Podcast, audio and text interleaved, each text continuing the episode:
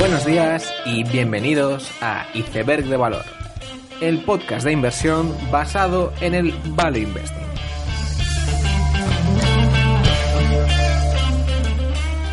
Bienvenidos los seguidores de las acciones poco glamurosas, bienvenidos a Iceberg de Valor. Este es el primer capítulo de, de la primera semana de mayo y una de las noticias más importantes de esta semana ha sido que Occidental lanza una puja por Anadarko a 76 dólares la acción y hay que tener en cuenta que la puja previa era de 65 dólares por Anadarko que hizo Chevron. Aún así, quizás la parte más interesante de, de esta oferta, o al menos la que más se ha publicitado, es que detrás de Occidental está Berkshire Hathaway, que es la que precisamente le da financiación a Occidental para que haga esta operación. Y teniendo en cuenta que es una operación bastante grande y que Berkshire está en ello, pues eh, ha en todos los medios. Las condiciones de la financiación que ha ofrecido Berkshire han sido 10.000 millones de dólares en acciones preferentes con un 8% de, de, interés y además eh, se le ofrecían a Berkshire también 8 millones de warrants a un precio de ejecución de 62,5 dólares la acción de, de Oxy y bueno, teniendo en cuenta que está a 58 dólares, pues no necesitaría mucho para que eh, se pudieran ejecutar esos warrants. Y bueno, en general lo que mmm, hay que decir es que esto no significa que, que Buffett o que Berkshire necesariamente estén a favor de, de Occidental o, o, que tengan una perspectiva muy a favor del, del fracking o, o, el shale estadounidense, ya que quizás pues únicamente significa que,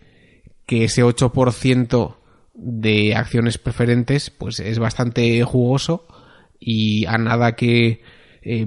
puedan tener algunas sinergias y que Anadarko se integre bien en, en, Oxy, pues esos warrants pueden tener valor,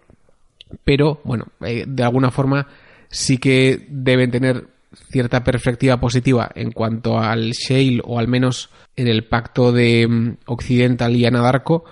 porque bueno, eh, que esos warrants entrasen en precio, pues cambia mucho la rentabilidad de, de, esa operación. Sobre esta noticia ha escrito Andrew Walker, que es un gestor del hedge fund Rangeley Capital, que es bastante famoso porque tiene un blog bastante seguido, que es el Yet Another Value Blog, y en él hablaba de que ellos se habían posicionado como accionistas de Anadarko, ya que esperaban una lucha de pujas, que es precisamente lo que ha ocurrido entre Chevron y Occidental.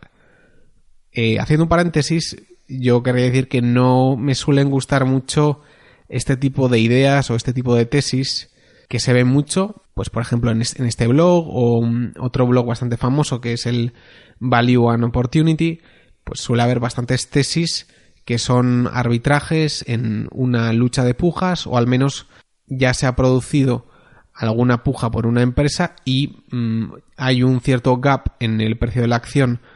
con esa puja ya, ya ocurrida y cualquier otra puja pues significa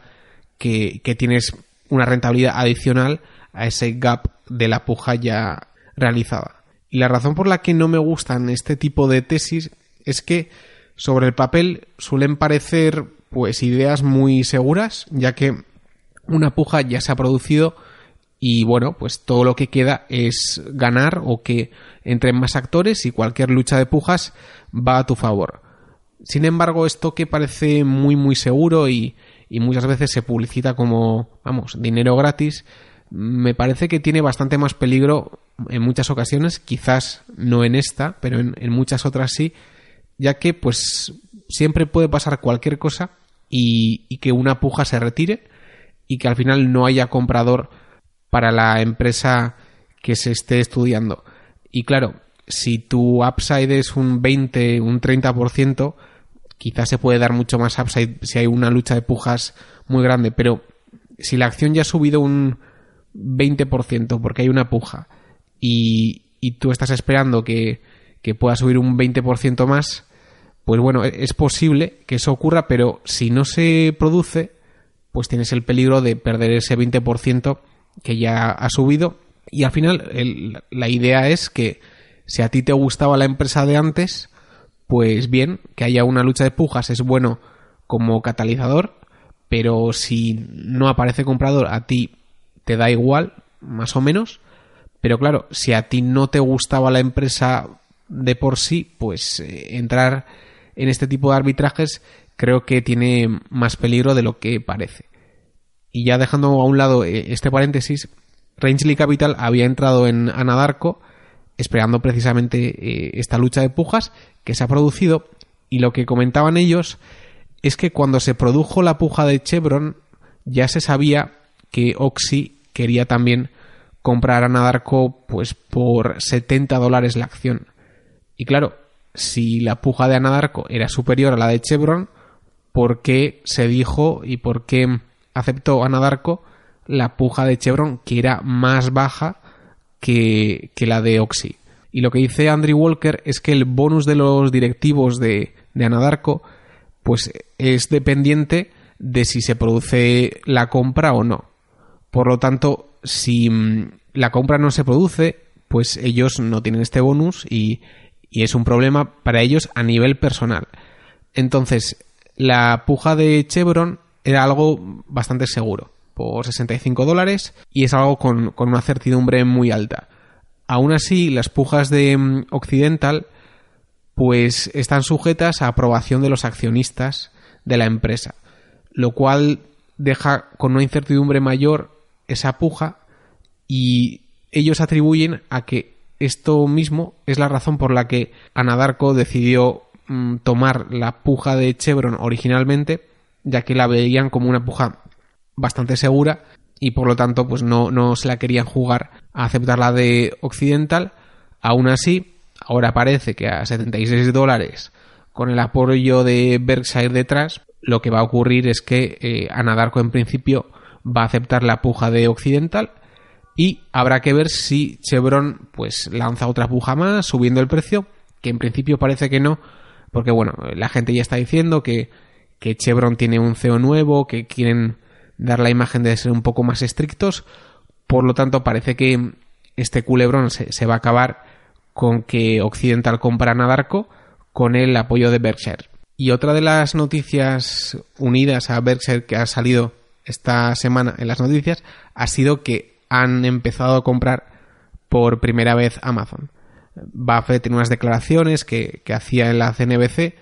pues comentaba que no había sido él quien había comprado Amazon, sino que uno de sus ayudantes, Ted o Todd, pero aún así eh, eso no ha sido un impedimento para que en todas las noticias apareciera que Berkshire compraba Amazon. Y hay que decir que, aunque Buffett no ha sido quien ha comprado la empresa, pues Amazon sí que es bastante afín por sus características al tipo de empresa que le gusta a Buffett. Es verdad que es tecnológica, por así decirlo, y que eso, pues eh, históricamente no ha sido algo que le guste comprar a, Warren Buffett, pero por lo demás sí que es bastante afín a, su estilo de inversión y que no creo que mm, esté muy disgustado por, por la compra de, de sus ayudantes de Amazon. Y creo que incluso, de hecho, fue más sorprendente que comprara aerolíneas, que esas sí que las compró él, que, esta compra de Amazon de, de, Berkshire, ya que históricamente ellos habían criticado muchísimo a las aerolíneas y al final pues eh, Warren acabó comprando básicamente todas las aerolíneas de Estados Unidos porque bueno, pensaba que estaban en un proceso de consolidación y creo que eso contradecía más a sus principios que propiamente la compra de Amazon. Además, desde muchos sectores, pues se alaba a Buffett porque cambia de opinión y yo creo que es algo que mm, es muy, de alabar porque tiene una edad ya muy avanzada y que aún con ochenta y pico años sea capaz de cambiar de opinión es algo muy remarcable, pero desde muchos sectores lo que se hace es eh, utilizar esto para criticar a otros inversores que mm, que no cambian de opinión en cuanto a empresas tecnológicas y diciendo, mira, cómo Buffett cambia de, opinión mientras que hay muchos otros inversores clásicos en, en valor que no compran Amazon porque tienen la cabeza muy dura. Y mm, bueno, eso es bastante matizable, ya que lo que hacen muchos inversores en valor es muy diferente a lo que hace Warren Buffett hoy en día en, en Berkshire Hathaway y muchos, pues como puede ser la escuela clásica de Bestinberg, pues hacen una inversión en valor deep value y claro, a, Warren Buffett se le da bien, o al menos históricamente se le ha dado bien, pues el descubrir fosos y, y poder ver tendencias futuras. Pero probablemente otros fondos que tienen una visión de value más clásica, simplemente es que no se les da bien eh, predecir estas tendencias futuras. Entonces, pedir que cambien de opinión en unas empresas que no entienden bien o al menos donde no tienen ningún tipo de ventaja sobre el mercado, pues eh, es pedirles algo que, no pueden hacer y, y, ellos al final se tendrán que mantener en unos círculos de competencia donde ellos se vean fuertes y seguramente en Amazon u otras tecnológicas pues no se vean capaces de, estar cómodos. Cambiando de tercio, en esta semana ha habido muchos resultados trimestrales de, empresas y entre ellas destacaría,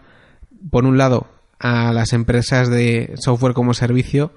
que realmente lo están haciendo de forma espectacular. Por ejemplo, esta semana presentaba resultados Shopify que aumentaba sus ventas un 50%, que es un crecimiento bastante espectacular y que de hecho el, mercado no se esperaba y, la acción subió después de eso y parece ser que 25 veces ventas era barato y que después de superar las expectativas pues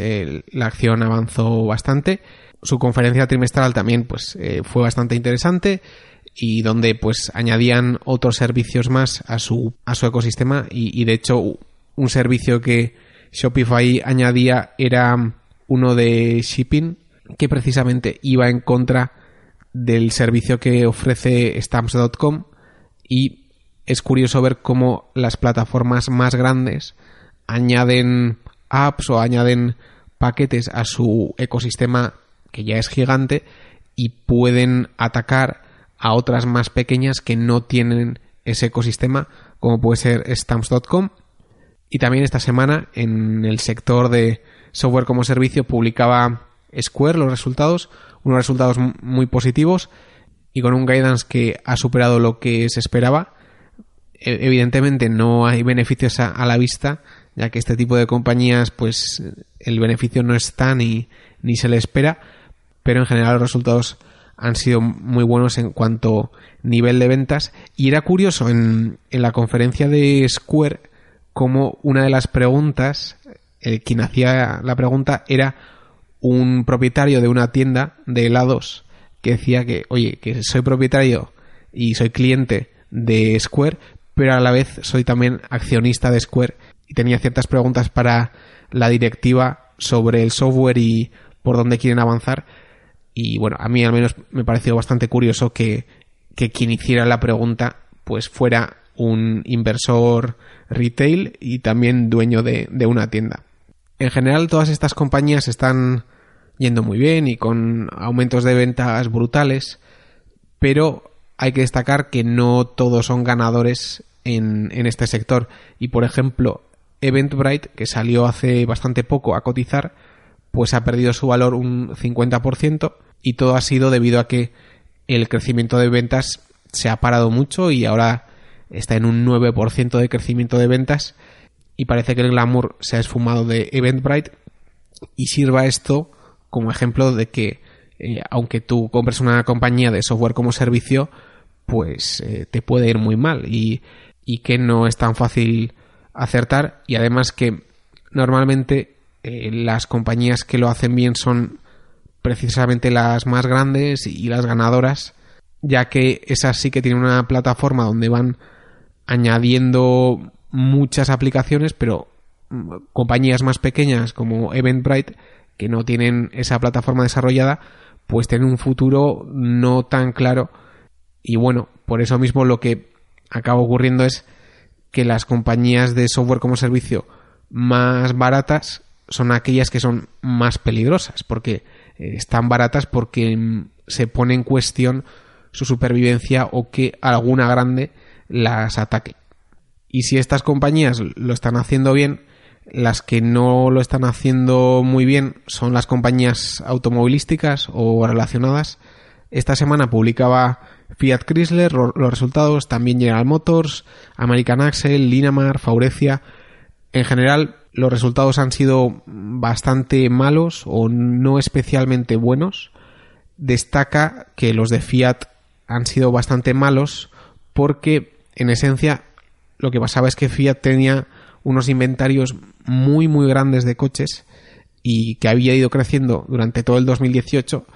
y tenía que llegar cierto punto donde Fiat tenía que fabricar muchos menos coches. Y hay que tener en cuenta que en el PNL de una empresa automovilística no aparecen los coches que se venden, sino los que se producen. Y por lo tanto, eh, tú puedes producir muchos coches, aumentar inventario, o sea, sin llegar a venderlos. O sea, las ventas al público eh, es posible que se reduzcan y aún así eso no aparezca en la cuenta de pérdidas y ganancias, pero llega a un punto donde el inventario es tan grande que tienes que reducir producción y es ahí donde se aflora esos problemas que, había y de hecho es lo que ha ocurrido en, Fiat Chrysler y como ya está ocurriendo en un número innumerable de, de veces pues la acción después de estos malos resultados subió. Y esto habla otra vez de cómo un trabajo muy a corto plazo pues puede dar problemas estudiando este tipo de empresas. Y de hecho hay un tuitero bastante famoso que es Daniel Ruiz que estudia empresas automovilísticas todo el tiempo. Y lleva la cuenta de los inventarios y, lleva y hace un trabajo de campo muy muy fuerte en, en, empresas automovilísticas y él ya venía diciendo que Fiat Chrysler iba a tener muchísimos problemas porque tenía un inventario muy alto pero cuando esto se produce y sale a la luz y se ve que eh, lo que decía esta persona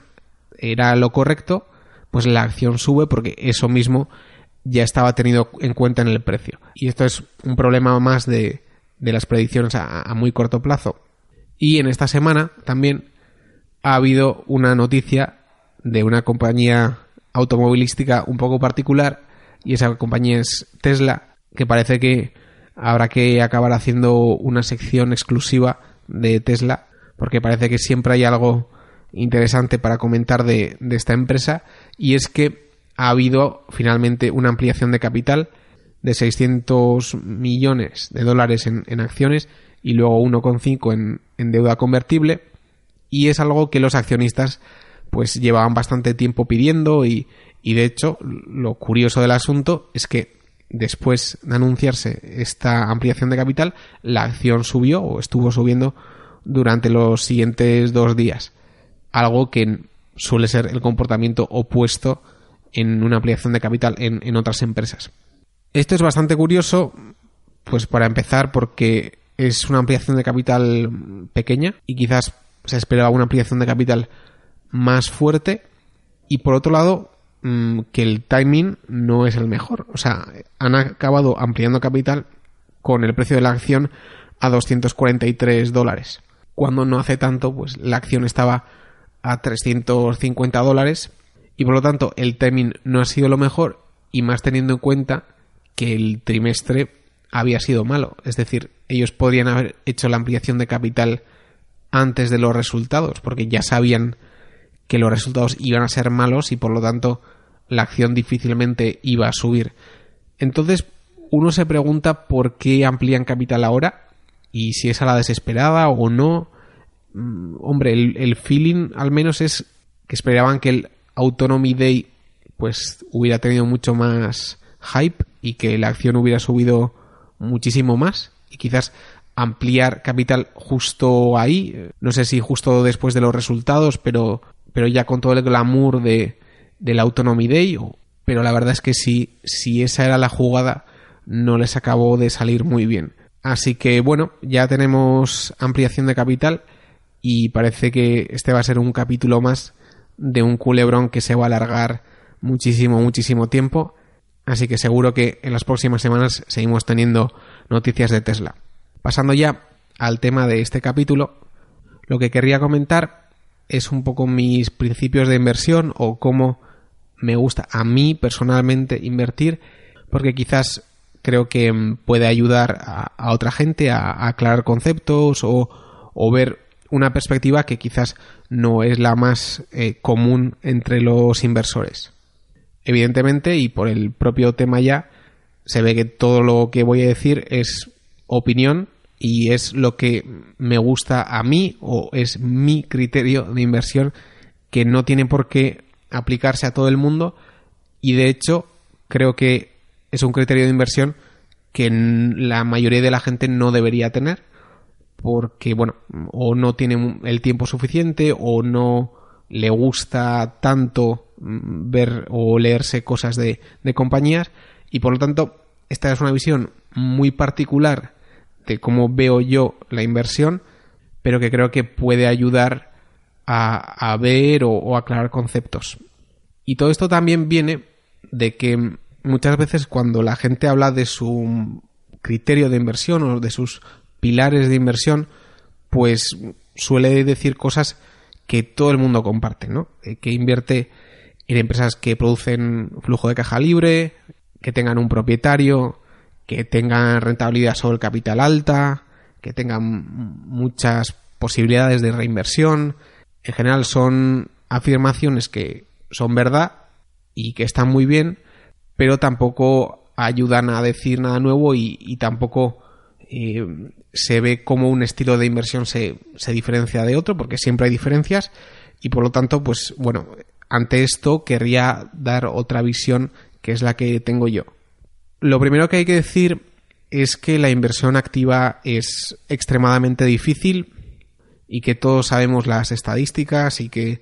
eh, superar al mercado es muy difícil, que el inversor retail tiene como un 2% de rentabilidad en el mercado, mientras un fondo índice tiene un 8%, y por lo tanto, gestionar activamente tu capital,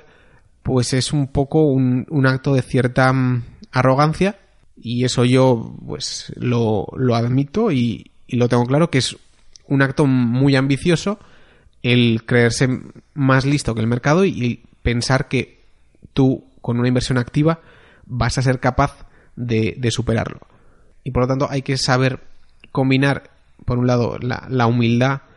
de, de, saber que esto es muy difícil, pero la arrogancia o la valentía o la ambición de tener la, la seguridad de que vas a superar al mercado. Por otro lado, los inversores que más me gustan a mí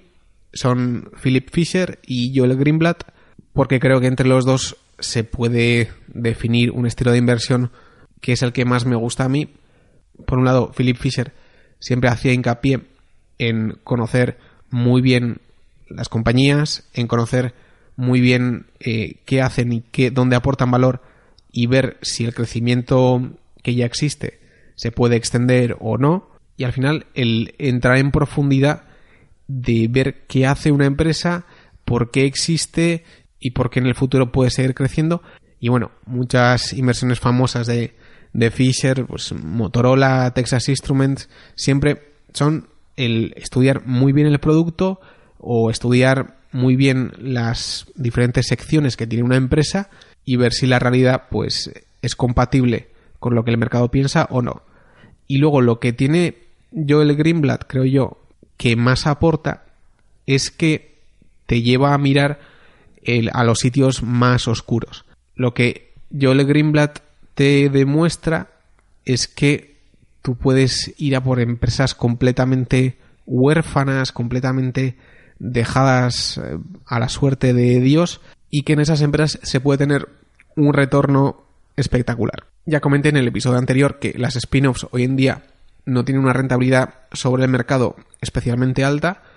pero mm, yo creo que no hay que mirar tanto mm, de forma explícita lo que dice Greenblatt Em, de que hay que mirar spin-offs, sino que es la idea de que en el mercado a veces se producen pues situaciones donde a las compañías pues nadie se les acerca ni nadie quiere invertir en ellas, no hay ningún analista ni, ni en las conference calls se hace ninguna pregunta o no hay presentaciones. Y lo que pasa en estas compañías es que normalmente no son muy buenas pero de vez en cuando se produce que una compañía con una pinta increíblemente mala no lo es. Y es en estas situaciones donde el inversor puede tener unos retornos extraordinarios. Y uniendo con esto, creo que mm, a largo plazo lo que tiene que hacer un inversor es encontrar información que el mercado de alguna forma no sabe. Y lo que quiero decir con esto es que no es fácil superar al mercado solo con tu opinión. Por ejemplo, si tú solo inviertes en compañías muy muy grandes, tú a nivel de información, tú no tienes ninguna ventaja frente a otros y de hecho es posible que estés en desventaja, pues porque, porque quizás haya otras instituciones que tienen más acceso a datos que tú. Sin embargo, en empresas más pequeñas sí que es posible que puedas llegar a tener cierta ventaja en información frente a otros inversores.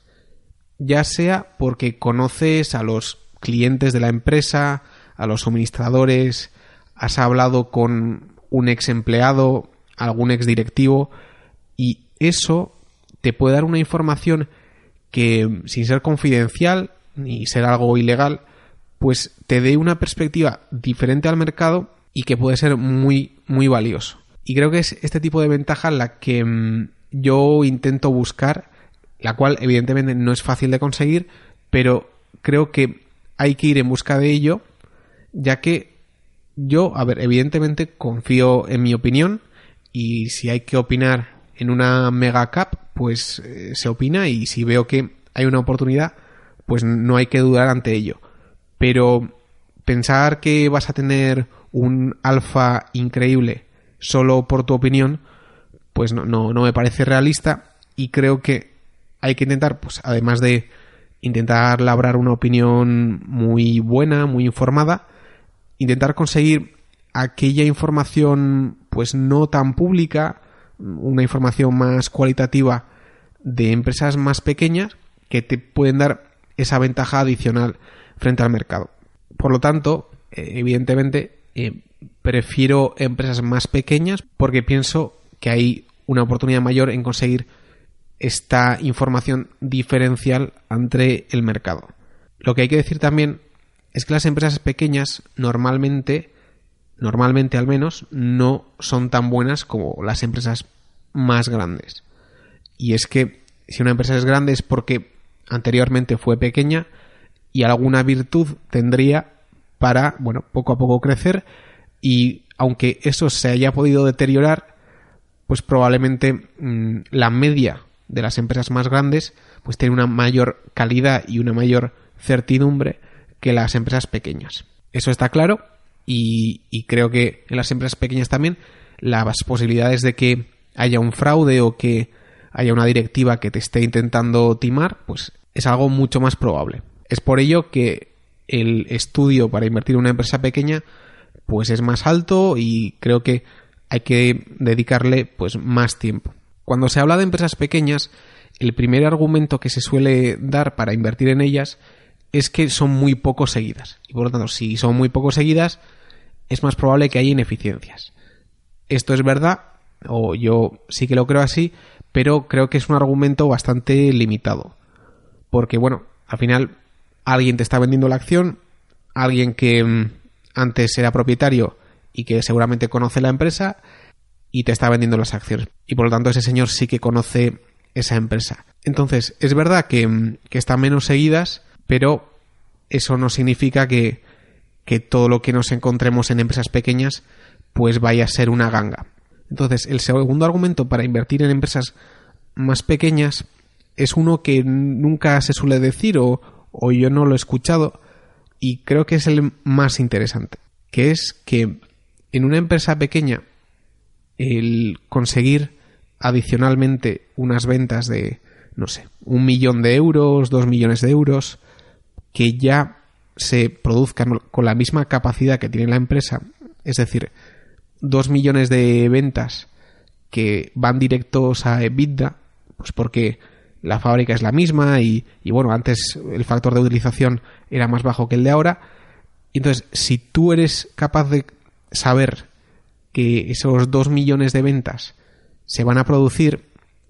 pues ese aumento de 2 millones en EBITDA pues cambia totalmente la valoración de esa empresa. Si estamos hablando de una empresa de 20, 30 millones, la valoración cambia de forma dramática y por lo tanto si eres capaz de además de tener pues esa ventaja de información eres capaz de predecir ese pequeño apalancamiento operativo que tampoco es tan difícil que se produzca no es imposible que multipliques tu dinero y creo que este punto no se suele mencionar y me parece de los más interesantes y de ejemplos de este tipo creo que hay muchos desde NBI que estaba a uno con algo y era una empresa que nadie seguía, pues hizo tres adquisiciones que nadie estaba siguiendo, aumentó ventas, aumentó la eficiencia de, de sus procesos y, sus márgenes y pasó de ser una acción de 1,30 a ser una acción de 4 euros. Sin hacer, creo yo, nada espectacular. Pero si consigues eh, pues esas pequeñas eficiencias cuando eres una empresa pequeña, pues es mm, relativamente factible multiplicar el capital que tú has puesto. Por lo tanto, cada vez más intento poner foco en, este tipo de empresas o, o, intentar poner foco en ese estudio de campo que creo que a largo plazo puede ser fuente de una rentabilidad muy positiva frente al mercado. Y además, otro pilar importante en cómo me gusta invertir es que me gusta bastante el poder estudiar la historia de una empresa. Si, por ejemplo, tú te estás leyendo los informes de hace 30 años de Fastenal y estás viendo su evolución y estás estudiando esos 30 años, pues la convicción que eso te puede dar para comprar hoy la acción es increíble. Realmente el estudiar cómo era una compañía hace 20 años, pues tampoco te, te da tanta información del presente, pero sí que te da una seguridad muy grande de lo que estás haciendo y creo que mm, una de las claves para invertir es que cuando la acción baja tú compres y para ello pues a menos de que eh, seas un loco y te da igual comprar en cualquier momento si tú no tienes convicción lo normal es que no seas capaz de comprar cuando baja y entonces para desarrollar esa convicción, creo que una de las claves es que estudies la historia de una compañía y que sepas muy bien lo que hizo, lo que está haciendo y, lo que va a hacer. Y creo que y creo que con ese marco mental es más fácil que cuando haya problemas, que, que siempre los va a haber, que tú vuelvas a comprar. Y creo que eso unido a alguna ventaja de información que pueda haber, pues es la combinación ideal para comprar cuando una empresa pues eh, tiene problemas o, está bajando de, precio. Por otro lado, muchas veces cuando se habla de valoración se habla de, que a todos nos gusta el, free cash flow y, y todas estas cosas. Pero realmente a mí mm, los casos que más me gustan muchas veces son aquellos que valoras por múltiplo de ventas en vez de flujo de caja o beneficios ya que hay muchas compañías que no tienen flujo de caja positivo y, el mercado quizá las ve como malas compañías o, o que no son muy buenas. Pero si tú conoces muy bien un caso y ves que quizás ahora pues no, no tiene un margen operativo bueno o, o no tiene un flujo de caja, pero si tú tienes la convicción de que es una buena compañía y que tiene unos márgenes a largo plazo de un 10-15%, pues eso mismo te permite tener una ventaja y creo que son unos casos de inversión bastante interesantes. Y por eso creo que el, múltiplo de mm, precio partido ventas sí que me suele gustar bastante al contrario de lo que se suele decir. Ya que normalmente si hay ventas si, si la directiva lo hace bien quizás sí que es posible llegar a, algún beneficio o, algún flujo de caja y por otro lado me gustan también compañías con ventas de diferentes tipos. Es decir, una compañía que mm, se dedica a producir comida, pero a la vez hace máquinas de, de otra cosa y además tiene un software. Y por lo tanto, si hay compañías que tienen unas ventas de diferente calidad, por así decirlo, suele ser para mí pues fácil de entender que pueda haber ineficiencias, ya que no todas las ventas son iguales. Es decir, si tú estudias una compañía que es un restaurante o que tiene conceptos de, de franquiciados, pues si, si opera los restaurantes o si tiene franquiciados, las ventas que obtiene por operar los restaurantes o por los royalties son una calidad de ventas completamente diferente. Y es probable que quizás el mercado no discierna eso de forma clara. O quizás en una empresa de software como servicio puede que haya parte de las ventas que sea pues puro hardware y otro que sea software. Y por lo tanto em, se le dé un múltiplo de ventas X, pero quizás no se distinga entre la parte buena y la parte mala. Y creo que este tipo de situaciones ocurren y suele haber oportunidades bastante interesantes. En cuanto a la deuda, sí que es un tema al que intento cada vez prestar más atención, ya que si hay una compañía con una estructura de capital muy difícil, sea porque tiene deuda pues a diferentes tipos, además pues preferentes o, warrants o, o toda una serie de cosas que complican la valoración, aunque mm, llegues a hacer el trabajo para entenderlo, pues quizás habla también de la calidad de la empresa o, o si ha tenido que llegar hasta ese punto, pues quizás eh, no es tan buena empresa como tú pensabas o, o en general es potencialmente una fuente de, de, problemas y de ponerte en una situación de pérdida de capital importante. Con este último tema termino las cosas o los principios de inversión que yo tengo o el tipo de inversión que a mí me gusta y mm, así termino el capítulo. Querría abordar esta cuestión en, más capítulos ya que pues no he comentado muchas cosas o, no he comentado incluso pues el seguimiento de una acción cómo se hace o cómo intento hacerlo. Em, además, creo que estos principios a medida que pasa el tiempo suelen ir cambiando y, y es normal y creo que es positivo que uno vaya evolucionando en las cosas que suele ir prefiriendo o, o qué tipo de cosas eh, le gusta ver a uno en una empresa y por lo tanto pues a futuro intentaré hacer más episodios con ideas adicionales a, a las cosas que he comentado y también quizás pues cambiando de opinión en, algunas cosas que, que, he dicho. Así que espero que mm, estas ideas de, de inversión o que intentar buscar pues le puedan ser útiles a, la gente. Espero que os haya gustado el episodio. Dadle a like en iVoox en YouTube. Nos vemos la siguiente semana y seguid aprendiendo.